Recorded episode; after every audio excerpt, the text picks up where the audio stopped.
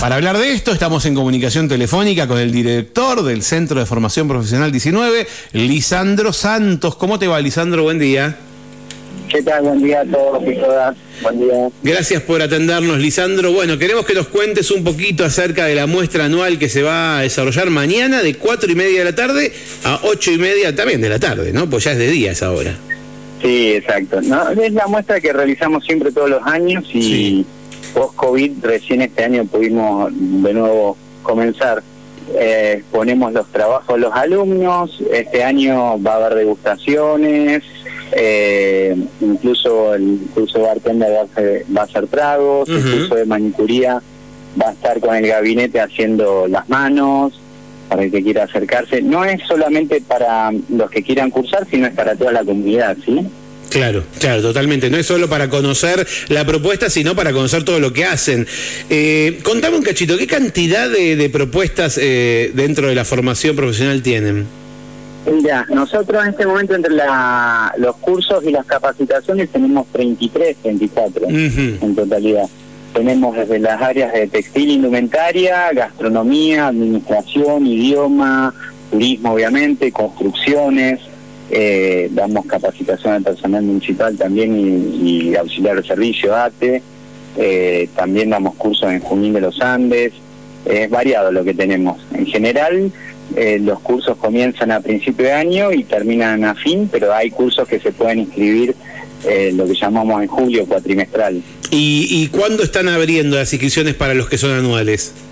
Mira, las inscripciones eh, se hacen en fines de febrero, principios de marzo. Ah, Nosotros bien. generalmente informamos y vamos a estar molestando justamente Ninguna porque para esas fechas emitimos las gacetillas Ujú. y e invitamos a la comunidad para que se acerque a los que quieran realizar algún curso. Y contame, ¿cuáles son los requisitos para participar de los cursos del centro de formación?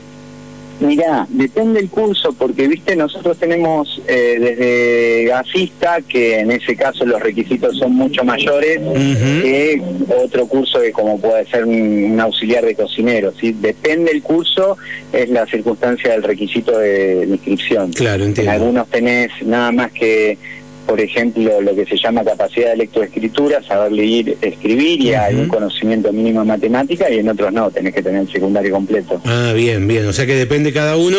Y normalmente hay un promedio de cantidad de, de alumnos o alumnas por cada curso, como para conocer, para tener una idea de qué cantidad de gente participa del centro de formación. Sí, sí, lamentablemente, sabes, Mario, que nosotros tuvimos el otro, y, y seguimos esperando, ¿no? El otro año nos habían clausurado por una fuga de gas Sí, y demás. Las instalaciones se arreglaron, pero ahora estamos esperando el edificio nuevo. Por ese motivo, nosotros funcionamos ahí en Mariano Moreno 1083, donde está junto al CIAR. Sí. Las aulas son mínimas, es una adaptación de la vieja escuela 274, etcétera.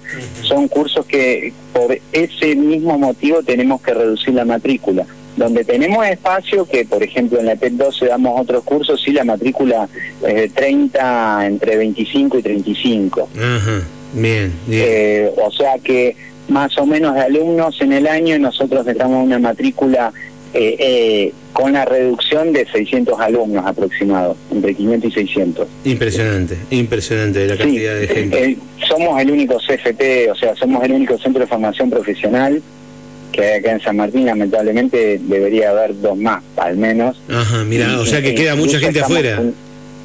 Y muchísimo, lamentablemente sí. Mira Sí, vos. tenés que entender, los cursos son gratuitos Ujú. y nosotros dependemos de lo que es el área de técnica, contexto de encierro y formación profesional del Consejo Provincial de Educación y por lo tanto digo, la- las certificaciones son oficiales, eh, por eso te decía los requisitos de ingreso, digo, nosotros también a su vez eh, cuando certificamos estamos financiados por lo que es el INET, el Instituto Nacional de Educación Técnica de Nación, eh, donde corresponden todo lo que es la educación técnica. Por eso digo, es muy amplio, digo, nosotros damos cursos y no son talleres que de- por eso nos diferencian de lo que son la, los talleres municipales o talleres de otros de otras instituciones. ¿A dónde están constru- ¿A dónde van a construir el edificio nuevo? En la Villa Vega San Martín, justo al lado del jardín, es un es un predio que en realidad el predio es todo el Consejo Provincial. ¿De la Es 313? una prim- Sí, el, Ajá. el- el tema es que la, la primera instancia nosotros íbamos a ir en, en el Arenal junto con el CIAR, Sí. lamentablemente por los metros cuadrados no entran, etcétera, y bueno, después el Consejo eh, ofreció este lote dentro de varios lotes, que en realidad este era el único que es el Consejo Provincial de Educación, y se nos facilitó. En este momento estamos esperando eh, fin de año los planos finales, porque ya tuvimos una, una entrega de, ejemplos y demás, y estamos cerrando el tema ya.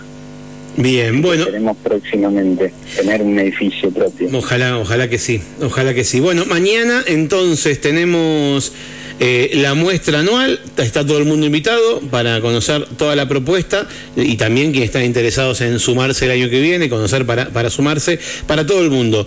Mañana de 16.30 a 20.30 en Mariano Moreno 1083, ¿está ok? Exactamente, los esperamos a todos. Recuerden haber degustaciones e incluso algunos regalos sorpresas y demás.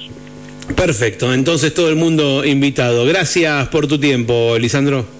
Gracias a vos, saludos. Un abrazo, hasta luego. Lisandro Santos, el director del Centro de Formación Profesional número 19, contándonos un poquito acerca de la muestra anual que se espera y se prepara para mañana a las cuatro y media de la tarde. Mariano Moreno, 1083.